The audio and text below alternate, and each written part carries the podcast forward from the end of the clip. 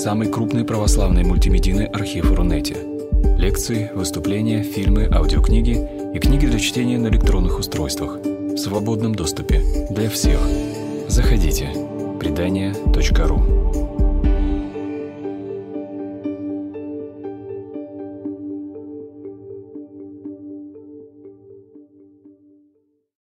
Ну, я рад этой возможности выступить в новом для меня формате, в новом контексте. Попробую, что смогу вот на эту тему вам рассказать. Ну, действительно, недавно мы праздновали крещение. Правда, учитывая, что материал у меня в основном западный, а, нужно вспомнить, что а, западные христиане отмечают крещение чуть раньше, в этом году 13 числа, но тоже совсем недавно, поэтому стоит посмотреть, как в искусстве эта тема отразилась. Ну и вот я, наверное, поступлю неправильно, даже немного вынесу ссор из избы, но один технический момент в процессе подготовки этой лекции меня задел за живое, но в хорошем смысле слова, заставил задуматься.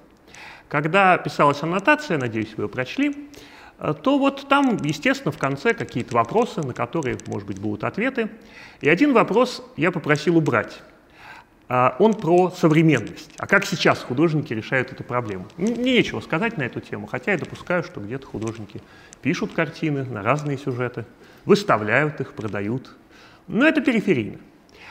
И я подумал, а ведь всегда в своих аннотациях я ставлю такой вопрос, а что сейчас?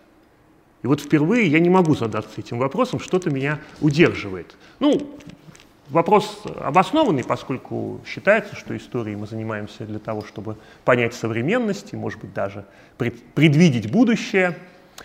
А, но вот в этом случае, с одной стороны, для церковного обихода, для а, именно иконы, не картины, пожалуй, нет никакого будущего, настоящего, прошлого, вообще свое время. Но здесь я профан, поэтому не могу рассуждать об этом а, подробно. Что же касается единственного доступного мне взгляда, искусствоведческого, то тут, увы, только прошлое. И не потому, что в 20 веке иконы вообще невозможны, или они неэстетичны, или вот а, все искусство 20 века безбожное. Да нет. Пожалуй, 20 век потерял одно важное качество, одно свойство – это повествовательность. Повествование невозможно. Повсюду сплошная герника, когда какие-то обломки тел, раскрытые рты, глаза, но нет сюжета. Ну какой мог бы быть? Там самолеты, бомбы, огонь. Вот этого ничего нет. А, потому что э, не э, поддается модернизму вот такой сложный рассказ, где цепочка событий, как, например, э, крещение, есть предшествующие, последующие события, мы их немножко коснемся – а, например, распятие может быть создано современным художником. Э, состояние или даже предстояние, вот то, что может изобразить модернист, но не повествование, не развитие во времени. Так что от Джотто до Иванова это прежде всего хронологические рамки. Ну, что-то будет до Джотто, даже что-то будет после Иванова. Но фокус внимания на том, что было меж этих полюсов – и, конечно, это одновременно еще и качественные рамки. Ибо в одном случае мы имеем дело с а, гением, которому все удалось, что только могло удастся. По сути, он создал вот это повествовательное искусство нового времени. А с другой стороны, незаурядная, но трагическая личность, потому что поставил он перед собой невыполнимую задачу – написать некую сверхкартину, которая, ну, не то чтобы приблизила второе пришествие, но как бы вот научила людей, как жить не по лжи, вот дала бы им некий нравственный пример. Потому что он мало что знал в жизни, но видел популярность Брюлова, которого, которым восхищался, но которого презирал как личность. И хотел бы, чтобы искусство было более ответственным, более серьезным. И вот этот его ну, давайте мы вспомним, как выглядит эта картина, хотя все, конечно, знают, но иногда э, нелепо говорить и ничего не показывать. Вот это ведь э, он сам произносит проповедь, обращенную к фарисеям от искусства. Он их призывает к очищению. Ну и э, картины способны на разные чудеса. но вот изменить мир к лучшему, пожалуй, что здесь он ошибся. Неизбежно потерпел неудачу, в общем-то ее признал. И как многие слабые духом люди, он разочаровался заодно уж и в Христе. Потому что, ну вот, просил Бога, а он ему не дал. И тут вот конец жизни Иванова, это, в общем, э, тотальная катастрофа. Подобно Гоголю, который, вы знаете, там присутствует, он близкий друг Иванова, в красной одежде, такой непричесанный. Подобно Гоголю, он должен был бы свою сверхкартину под конец сжечь, но не мог, потому что он, она ему уже не принадлежала, он ее успел продать, должен был привести, отдать. И вот, кстати, задумался, а где же ей висеть. Но а, поговаривал, что неплохо бы в новом храме, но не в Исаакиевском соборе, который э, вотчина Брюлова, а в храме Христа Спасителя. Э, он еще строился, ну вот Иванов пытался как-то организовать себе там работу на перспективу и говорил, неплохо бы картину повесить где-нибудь на западной стене, где обычно страшный суд традиционно. Ну вот пусть там будет моя картина. Э, Насколько это реалистично, другой вопрос. Но в итоге она оказалась в Москве, городе, где Иванов никогда не был. Ну, картина за него там побывала и является частью вот такого храма русского искусства, как, каковым выступает э, Третьяковская галерея. Но, прослушав такое выступление, мне, конечно, возразят, а при чем здесь крещение? Ну да, фигуры какие-то вылезают из воды, но, в принципе, здесь нет крещения. Это другой эпизод. Это, и тут, правда, стоит задуматься, до или после крещения Христа, потому что ситуация не вполне ясная. А, вроде бы Иванов говорил, что после. Но вот как выглядит крещение, мы, конечно, знаем. Можно обратиться, неважного качества картинка, но другой нет, к эскизу росписи Казанского собора, выполненный никем иным, как отцом Иванова, с которым художник советовался, хотя находился в Риме, а отец в Петербурге. Ну или пусть, наконец, будет другой полюс, Джотто. А, пожалуй, не самая интересная фреска вот в том фантастическом собрании образов, каким является капелла Скровенье э, в Падуе. Но все-таки тут много его гениальных находок.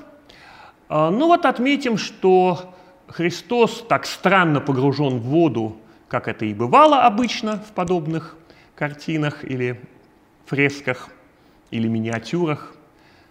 А, неправдоподобно он в воде показан. Он обнажен или почти обнажен, трудно понять. Ну, чаще его, конечно, изображают с набедренной повязкой. А ангелы готовят полотенца, Бог в небе, там вот Святой Дух не виден, но был. Самое интересное – это две фигуры справа. Кто они? А дело в том, что, если вы помните, надеюсь, Евангелие от Иоанна, там очень подробный рассказ о крещении от лица как раз Иоанна, э, другого Иоанна, крестителя.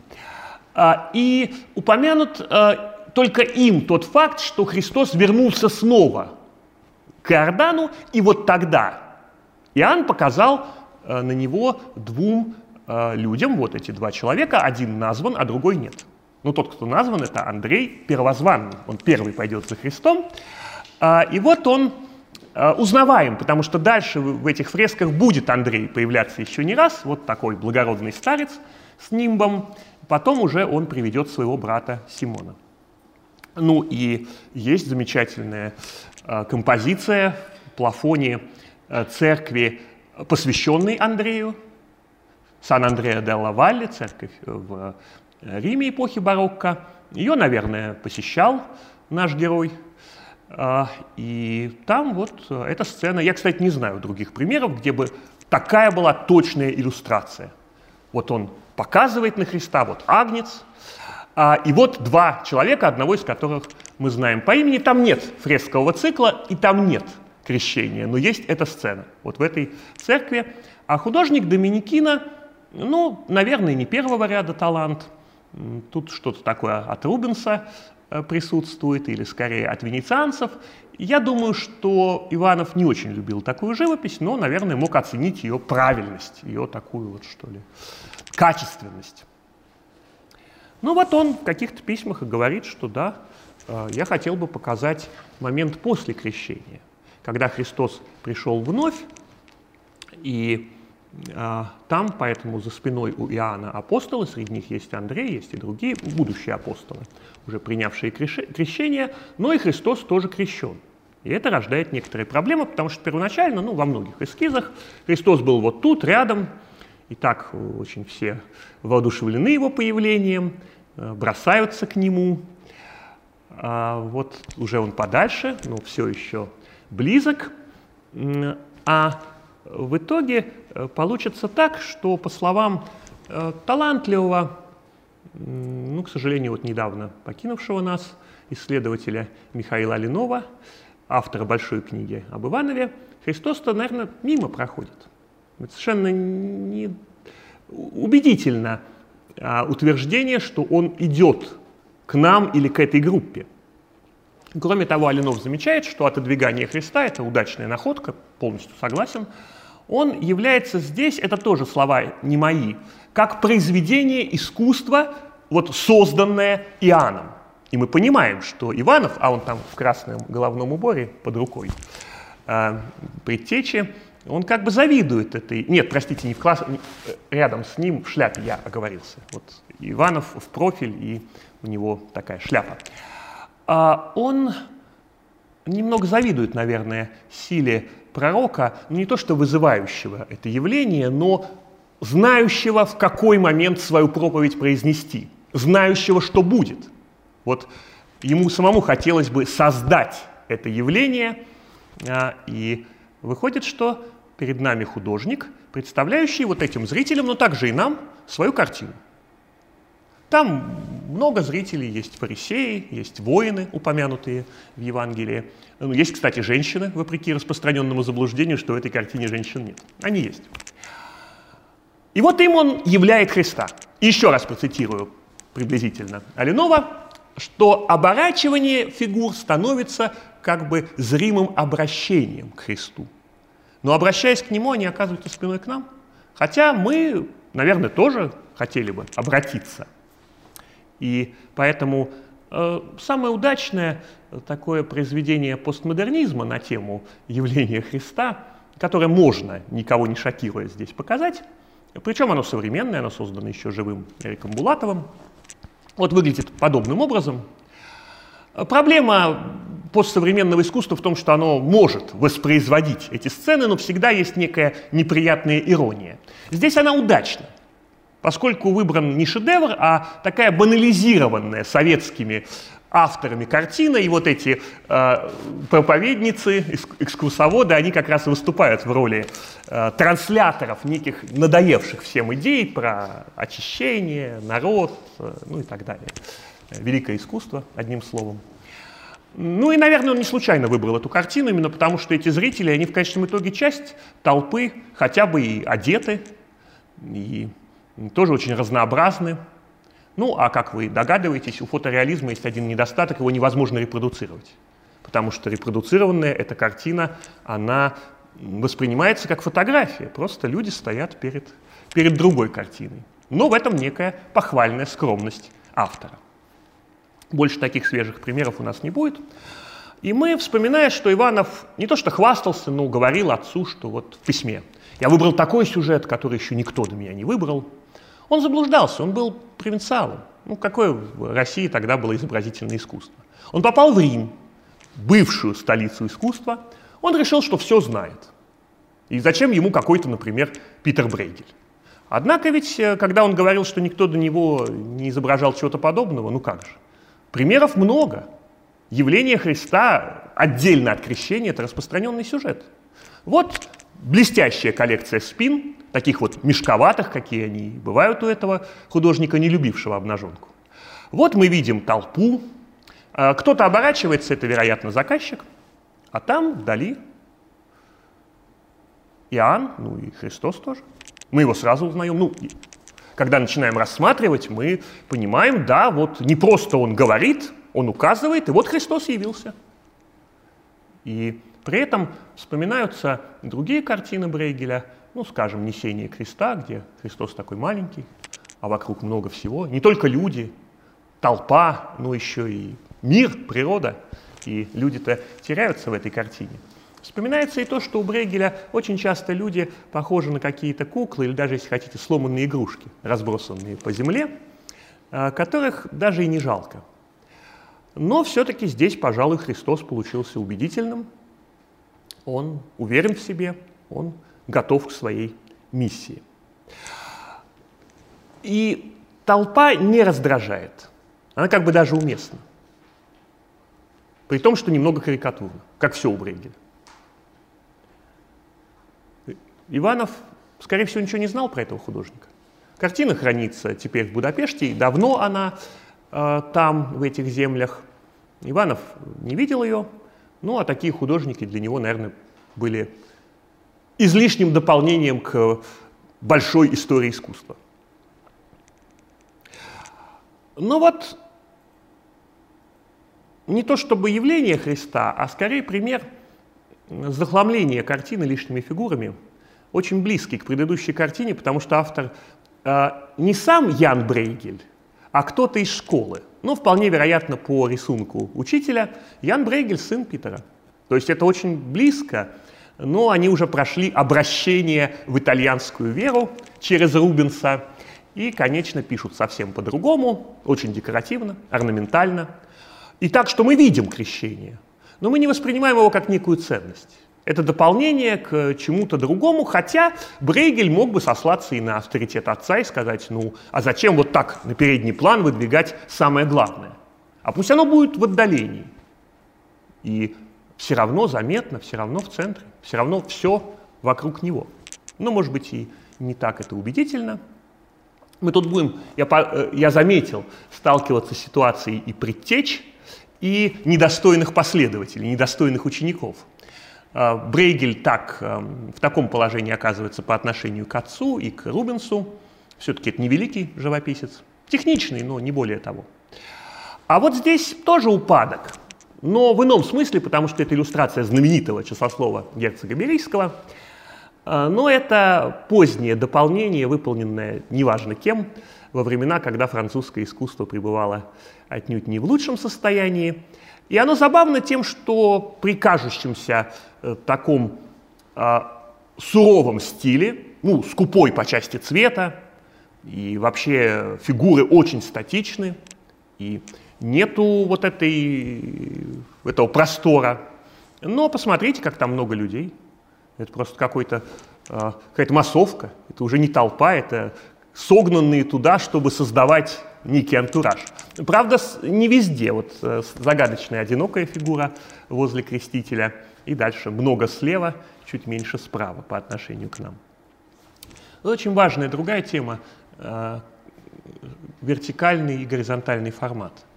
Потому что он очень многое определяет.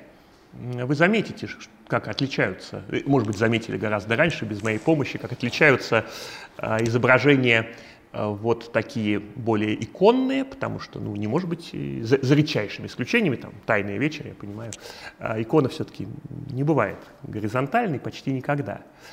И это очень существенно, что вот даже в иконостасе нашем, который воплощает иерархию ценностей изобразительных, там праздники, они занимают подчиненное положение, они квадратны, их трудно разглядеть с большого расстояния. Они подчинены остальному, главному. Но и в западной традиции есть свои иерархии. Ну, я показываю схему знаменитого пизанского алтаря Мазаччо. Мазаччо не написал крещение, но мы еще его вспомним, потому что если у Джотто прямоугольники не сильно вытянуты по горизонтали, то у Мазаччо уже благодаря фрескам вот такая широта и простор, и пейзажность. Пейзажность, которая была до пейзажа, потому что чистый пейзаж появится позже. А здесь интересно видеть, как внизу а, вот появляется новый горизонтальный формат. Это то, что называется пределла или ступенька. И мне так хочется сказать на уровне детского взгляда и детского воображения, когда не фигура, а фигурки, и много лишнего, и много забавного. И такое ну, развлечение, подготавливающее к восприятию чего-то более важного. Девы Марии или же распятия, они выше. Но из этих предел получилось позднейшее искусство, в том числе и фрески, как здесь у Герландайо, учителя Микеланджело, который мог бы сказать, за мной идет тот, кто больше меня. Так оно и получилось. Вот здесь а, Христос не просто дальше, он выше. Это немножко такой средневековый прием. А, и предтеча его не видит, но, наверное, видит внутренним зрением. А те, кто собрались, это очень интересная публика. Это, в общем-то, открытие Герландайо, не имевшее больших последствий, но давшее временный ответ на вопрос, а чем заполнить вот эти края? Знаете, как изобрели широкий формат, но режиссеры еще не знают, а что с ним делать. Ну, в центре сцена, а слева и справа чем заполнять? Или даже используем метафору театра. Раздвинут занавес, и образуются пустоты. Ну вот, Герландайо придумал, это есть и в проповеди Иоанна Крестителей, конечно, в крещении. Обе фрески украшают капеллу Торнабуони в Флоренции.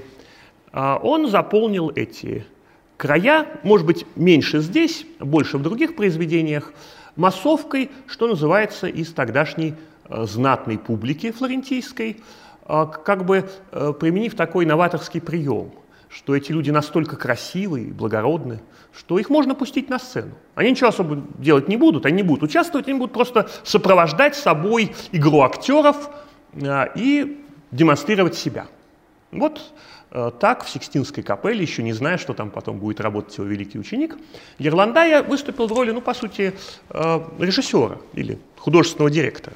Фрески 15 века, они, как мне кажется, выполнялись под управлением – Герландайо, поэтому даже такой скверный художник, как Перуджино, но учитель Рафаэля, э, Перуджино здесь создает неплохие фрески, э, то есть главные фигуры, пожалуй, вот так вот приторно изящны, как все у Перуджина, но публика удалась, так как за спиной его стоял Герландай и указывал, что тут делать. Вот крещение с большим э, числом разных Э, участников, и в том числе немного, как нам может показаться э, в традиции уходящей, средневековой. Христос показан несколько раз, именно трижды он проповедует на заднем плане.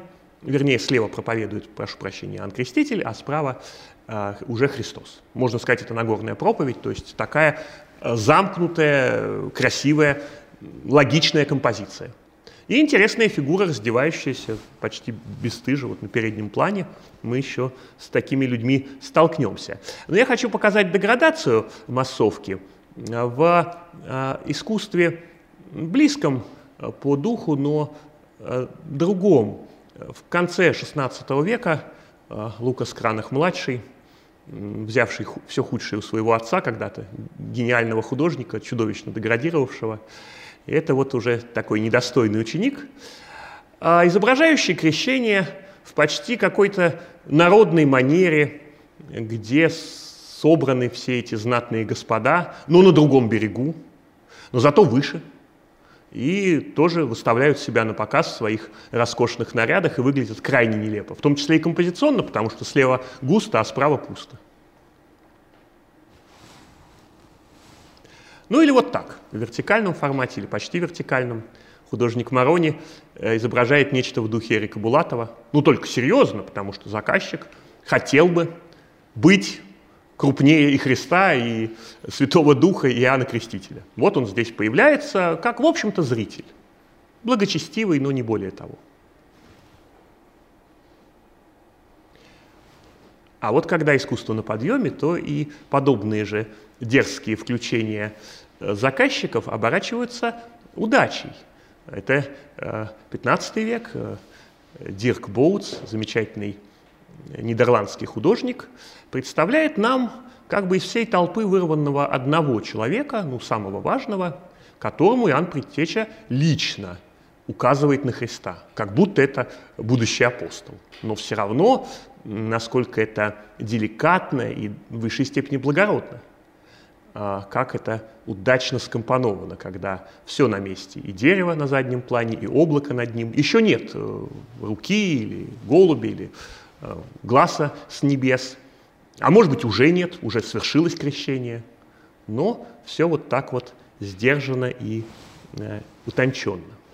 Но кто-то скажет, вот самый яркий пример правильного изображения крещения – это когда действительно нет ничего лишнего – а, занавес обратно сдвинулся, вертикальный формат, публика удалена, или публика здесь, по эту сторону. Ей дозволено слышать глаз, но голос не изобразить в картине, звук не изобразить, поэтому руки появляются. И а, все равно в эту сцену допущены только основные участники, в том числе ангелы. Как вы знаете, одного из них написал ученик Верокио, автор картины. Верокио, а его ученик, который тоже его превзошел и затмил, и, может быть, даже чересчур многих затмил, незаслуженно многих затмил, Леонардо, ну, в таком массовом сознании, Леонардо здесь тоже появляется, и вот так а, слева в эту картину заходит, чтобы, как гласит легенда, вытеснить потом учителя из живописи, поскольку, осознав свою ущербность, Вероккио больше картин не писал. Ну, а это его самая популярная картина, потому что тень великого Леонардо здесь присутствует. Ну и для некоторого снижения оно нужно, поскольку во все времена не все были гениями, увы. Вот еще один ученик великого учителя, только учитель не написал своего крещения и не создал гравюры почему-то на этот сюжет. Дюрер воспитал такого скверного художника Бальдунга Грина, вот у него там ангелы играют во взрослых людей, э, то есть надели на себя одежду, и они не похожи на полотенце, это какие-то странные материи, но поскольку они парят, то кажется, что у них вот тела, как у взрослых. Картина не самая плохая в наследии этого художника. Э, ну, нога, правда, левая у Иоанна не удалась. Э, ну вот, тем не менее, неожиданно удается э, Грину показать то, о чем говорит креститель, то есть, что я ниже, я буду становиться ниже. Почему-то не все так поступают. Э, замечательный художник э, Михаил Пахер, но нет у меня хорошего качества, не нашел я его крещение, где вот так же склоняет колени э, Иоанн, и поэтому я показываю плохого художника и еще худшего художника, где просто какая-то гламурная фотография. Хотя лаконично, две мужские фигуры, зачем-то Иоанн тоже обнажен, Э, и вот наклоняется. Это Голциус, э, нидерландский манерист в Эрмитаже. Я думаю, вы эту э, приторно э, такую ядовитую по цвету картину знаете. Но действительно, порой недостойные берутся за достойный сюжет. Что тут поделаешь?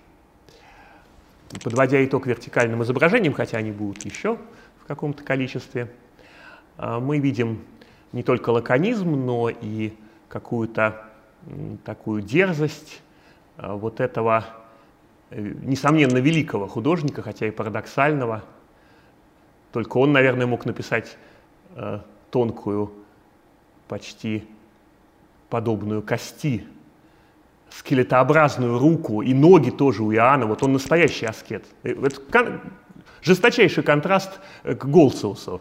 А, вот каким был Иоанн, когда жил в пустыне и питался, как вы знаете, диким медом и насекомыми.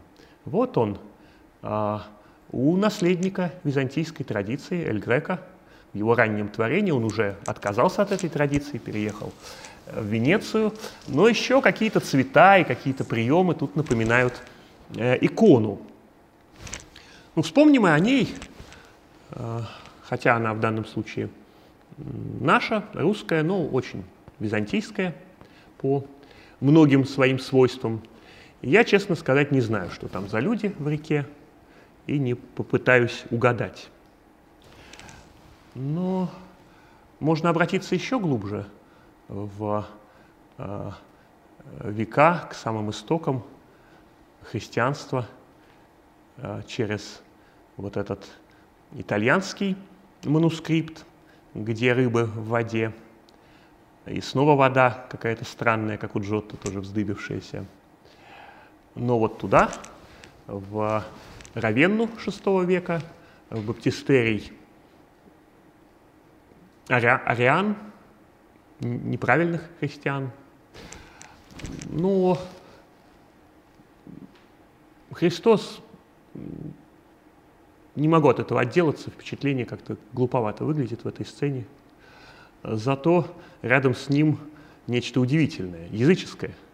Это бог реки, причем еще и с рогами, если видите. Ну, для правоверного иудея, которым был Иоанн и Христос, что-то невероятное, такая персонификация реки в виде некоего э, седовласого мужчины.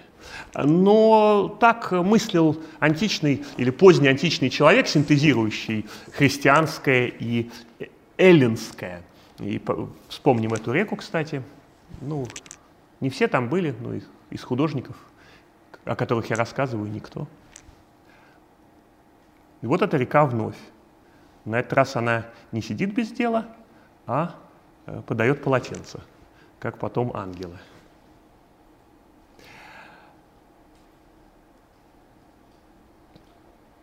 Я знаю только один пример из более позднего искусства, ну, классического, где бы был Иордан, это, конечно, он, потому что вот он проливает воду и занимает так много места на переднем плане.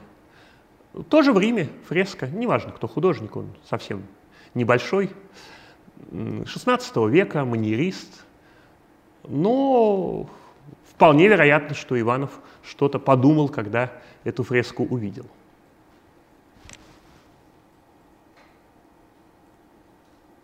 И вновь перескочим через века назад в прошлое. Мне категорически не нравится, как Христос погружается в воду.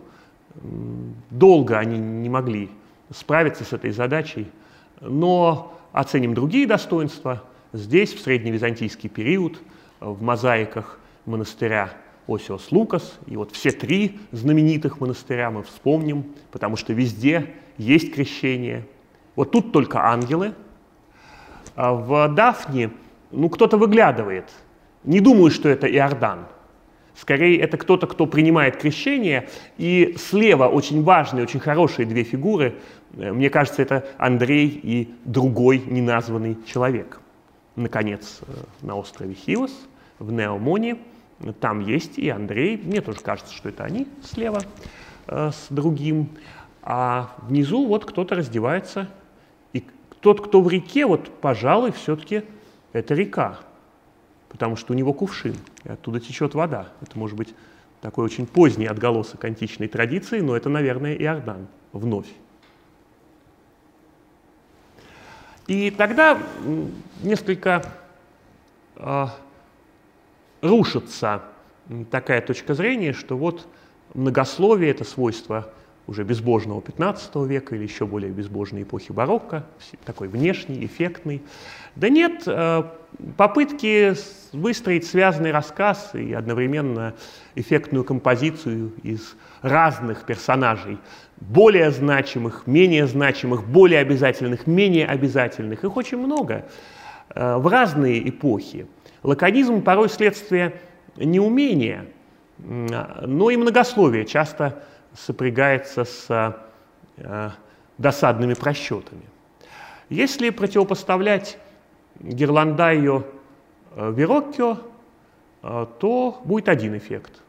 Но если вспомнить, например, вот этот, тоже во многом канонический образ ну, для классического искусства, который, думаю, чуть было не доехал до нас, поскольку мог вполне оказаться на выставке в Эрмитаже, но нет, Пьера де Франческо без крещения, оставшегося в Лондоне. Но вот там, а, сразу за спиной крестителя, человек, не видя, что его фотографируют, грубо говоря, так раздевается через голову и соперничает своим телом а, с крестом. Оно такое же белое, оно даже, быть может, отвлекает чей-то взгляд. Но это не вредит композиции, как и то, что ангелы немножко легкомысленно стоят, один вот так положил руку другому на плечо. Потом Брылов напишет троицу, где один ангел другого, ну так, возьмет под руку, совсем как-то уж безвкусно.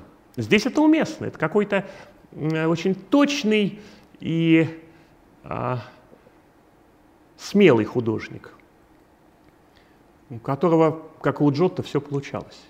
Если не были еще на выставке, обязательно сходите. Но это так, в скобках. Ну а вот э, Мазолина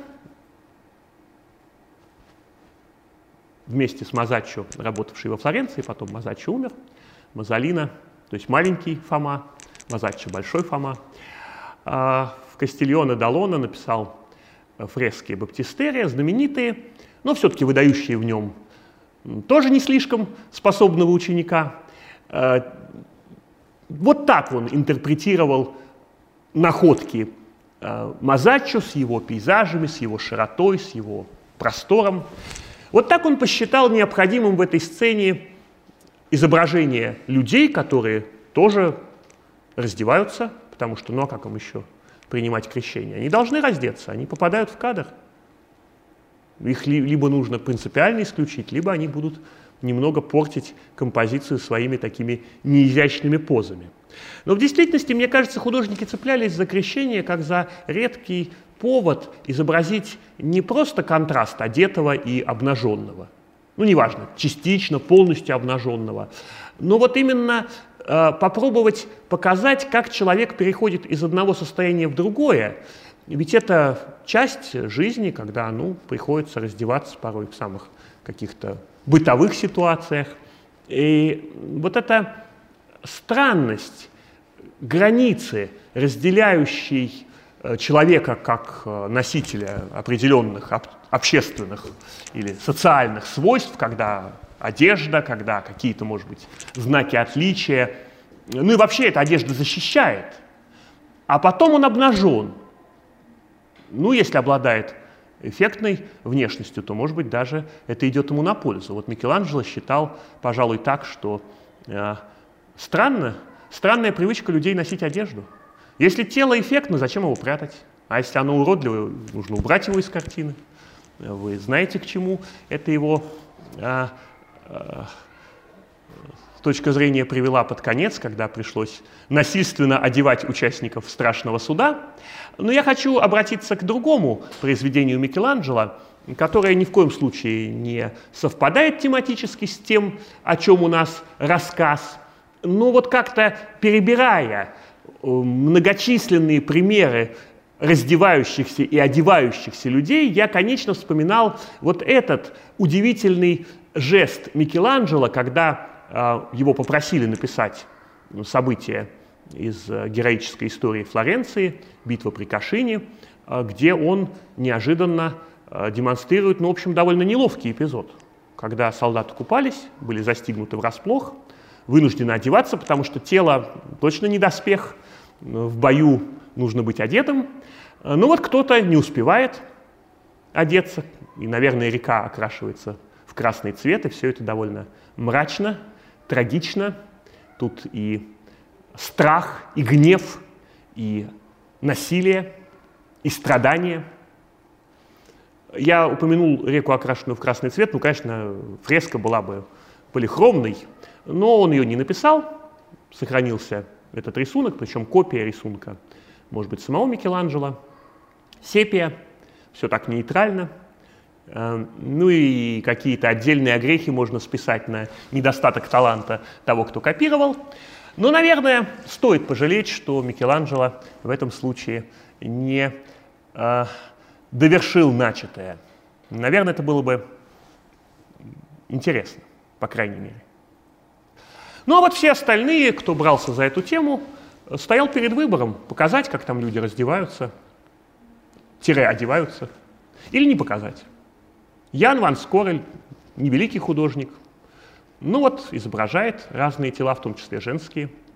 Иванов почему женщину брал, считая, что это вот э, ну, какой-то дешевый прием. Это вот у Берлова на переднем плане обнаженная молодая женщина, причем мертвая. Ну, я так не буду. Кстати, обратите внимание, что тут Иоанн тоже весьма аскетичен. Рубенс, как ни странно, лишь однажды написал «Крещение». Ну и вот как бы в левой части обязательная сцена, в правой необязательная. И там есть женщина, но далеко. На переднем плане только мужчина. Пуссен э, любил сцену крещения. Э, и здесь много всего такого тоже очень тонкого, не сразу бросающегося в глаза. Пуссена ведь легко принять за еще одного доминикина, с которым он соперничал, даже конфликтовал. Ну или э, не почувствовать какого-то такого исключительного благородства, которое у Пуссена всегда даже низменные сюжеты возвышает. Но здесь, в принципе, происходит нечто важное, именно крещение.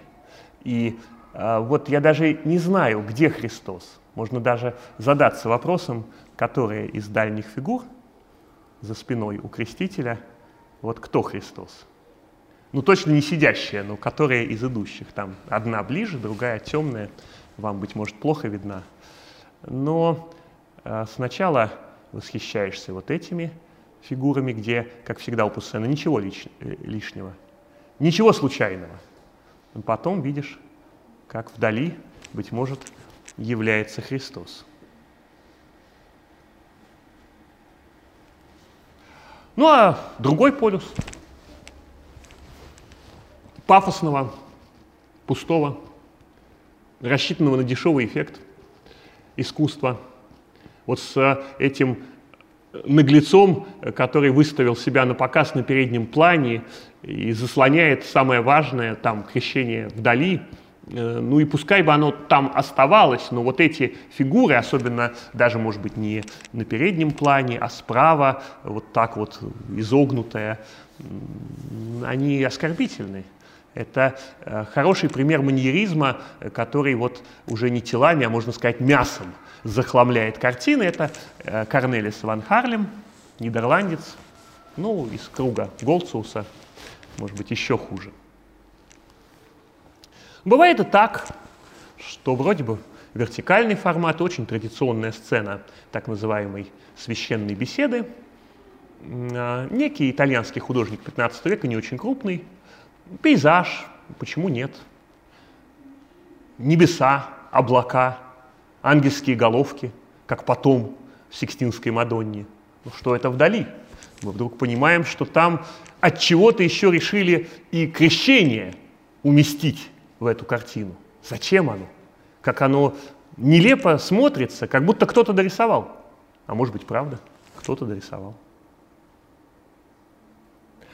Но вот в этой картине э, тоже возникает проблема всего пейзажного искусства, когда мир э, доминирует над, целое доминирует над частностью – Становится она уже такой иконой пантеизма, где художник словно бы говорит, смотрите, как красиво. Облака, деревья, горы, все эти дали манящие.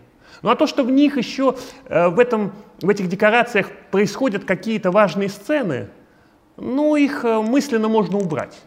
Или это уже будет не проповедь Иоанна Крестителя, а какая-то жанровая сценка, и то, что там вообще-то Христос, ну такой, как насекомое ползет – нелепейший. Ну, это, в общем-то, и не обязательно. Хотя, с другой стороны, мы понимаем, что художник желал чего-то другого. Иохим Патинир, один из первых таких пейзажистов, или даже еще не первых, это пейзажист до пейзажа, чистых пейзажей он не писал, но вот э, пытается совместить несовместимое. Тут у нас народ, э, Иоанн какой-то очень большой, просто великан, а Христос, наоборот, очень маленький. То есть, наоборот, не так, как он говорит, но, может быть, это исходная позиция, а вот потом Христос будет расти, а Иоанн съеживаться. И на этом опасном пути растворения в пейзаже возможны и выдающиеся открытия, и, конечно, какие-то э, смешные, нелепые произведения. Ну вот я э, могу предъявить такой э, странный а, образчик позднего искусства. XIX век, американский художник Томас Коул пишет на самом деле пейзаж с крестителем, и там вот отдельно крест, и возле него на крест похожий. Э, к сожалению, картина невысокого разрешения, вот эта копия, я не могу ее увеличить, но пусть так и будет. Какая-то картина из э, далекой экзотической страны, даже думаешь не про Америку, я почему-то представляю себе Африку с ее водопадами. И вот заодно там еще и э, некое событие. Я даже не знаю, есть Христос или нет. Кто-то машет руками, что-то рассказывает. Но это все так далеко. Это так несущественно. Ну или совсем смешная картина для вот э, любителей теории заговора. Эрт ван Гельдер, кстати, ученик Рембранта, ну у Рембранта не было хороших учеников, э, ну вот пишет э, крещение, но Святой Дух сходит просто для уфологов из какой-то летающей тарелки. Тут впору сказать, видите, видите, вот он, он наблюдал такое событие, он что-то знал, он что-то нам пытается сообщить. И без нее было бы просто бледно, было бы просто эпигонство, такое пострембрантовское, а с нею еще и курьез. Мой идеал пейзажности, пожалуй, ближе вот к этому, когда мне кажется порой, что ангел хочет спрятаться, э, так скромно смотрит со стороны, он один, для двух ангелов уже нет места. Он сознает свое подчиненное положение в этой картине, где есть горизонтальность, есть простор, есть замечательная композиция, включающая в себя и природу тоже. Но прежде всего, конечно, мы ни мгновения не сомневаемся, что главные участники этой сцены, этой драмы э, Христос и Предтеча. Это, э, наверное, все-таки недооцененный гений э, из эпохи Высокого Возрождения Паула Веронезе. У него много крещений. Они очень разные, чаще вертикальные, конечно. Вот здесь тоже безошибочно найденные жесты. Вот просто поражающие своей какой-то такой изысканностью, и э, заказчики не мешают. Ну пусть они там внизу стоят, они вполне уместны. Или вот так. Это тоже явление Христа, причем он прямо вот под рукой появляется. Вот он показал, да, и Христос возник. И тут крупные такие наглые фарисеи, а вот он к ним обращается и говорит, вот, смотрите. И мы сразу чувствуем, что там самое важное. Хотя бы даже на переднем плане тоже такая сложная, в сложном ракурсе фигура некой женщины, но она не отвлекает. Это истинное мастерство композиции. Но художник знал, что пустота слева воспринимается не так, как пустота справа. Переверните любую из этих картин, где такая асимметричная, но очень точная композиция. Отразите ее, и вы поймете, что ну, левое и правое, как утверждают психологи, несимметрично.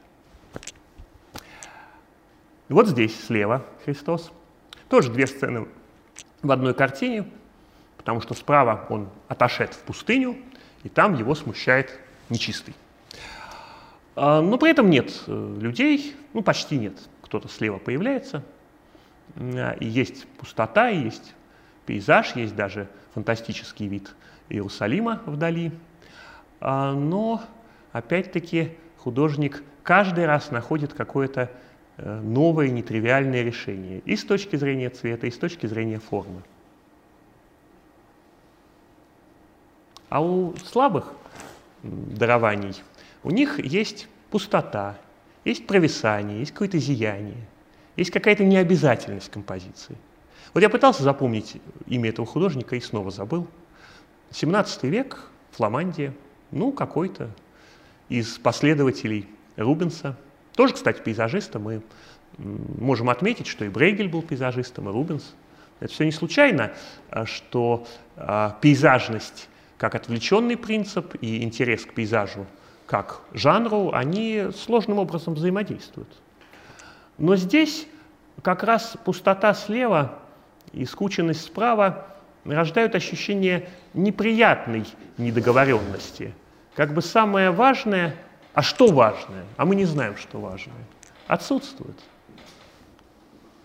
Ну а потом в XIX веке вот какой-то венгер написал такую картину, что хочется сказать, это вообще-то что происходит? Крещение? Или, может, фильм снимают? Или, как теперь модно говорить, косплей. Вот они как-то даже умудряются летать, но они разыгрывают эту сцену. Но они же не настоящие. Это же не ангелы. Это кто-то играет вот в такую сценку э, у ручья на природе, это вообще пикник, и э, легкомыслие XIX века пронизывает насквозь все попытки вернуться к истокам. Кого-то трагически губит, как Иванова, ну а для кого-то становится эпизодом. Уже тогда они не могли изобразить крещение, как не пытались. И чудовищный пример — это, конечно, работа некоего Джона Линнелла Признаться, я не помню, что это за художник английский XIX века, и мне случайно попалась на глаза вот эта картина – ну, которая, наверное, из самых благих намерений написана вот так, что не просто глаз с неба, а вспышка, как от взрыва. И Иоанн Креститель сам смущен, и Христос даже смущен. Но получается так, что один человек тонет, а другой его оставил не желая помогать, вот такой выходит скверный анекдот. Я не хочу им заканчивать, а мы подходим к концу. И задумавшись, а вот что для меня идеал изображения крещения, я вспоминаю Веронезе, но меня все-таки больше влечет Пуссен. И я э, выбираю эту картину в качестве такого, ну как бы, э, все-таки достойного финального аккорда. Вот она очень нетривиальна по своей композиции, потому что кажется, что они все куда-то идут, или они все куда-то смотрят. Это необычное профильное изображение, ну, отчасти вдохновленное, конечно, рельефами, которые Пуссен тщательно изучал. А, и здесь много всего. Если разглядывать, то вот то, как человек тоже через себя снимает одежду, обыграно настолько ловко, что мы никакой нелепости его положения не ощущаем. Но самое главное, то, как они склоняют колени за Христом, а крайняя фигура еще только готовится это сделать, а другая ее приглашает, как вот в этих фигурах разыгрывается некая последовательность, причем очень сложная, справа налево, то, как они уподобляются Христу, следуя за Ним, создает, конечно, совершенно потрясающее переживание вот этого чуда и этого стремления и в самом деле пойти за Ним и хоть в чем-то быть на Него похожим. Ну, мое дело скромное, я всего лишь историк искусства. Но мне кажется, картины сообщают свою благую весть. И хотя это искусство от нас во многих отношениях далекое, ну что было в нашем Отечестве, когда в Риме творил Пуссен? Но мы видим эти картины в музеях, видим их в интернете, и, быть может, мы способны уловить это послание и воспринять какую-то свою истину, которая открывается в этих картинах. Вот здесь я думаю, можно мне остановиться. Спасибо за внимание. Лекция проведена и записана по заказу православного мультимедийного портала «Предание.ру». Лекции, выступления, фильмы, аудиокниги и книги для чтения на электронных устройствах в свободном доступе для всех. Заходите. Предание.ру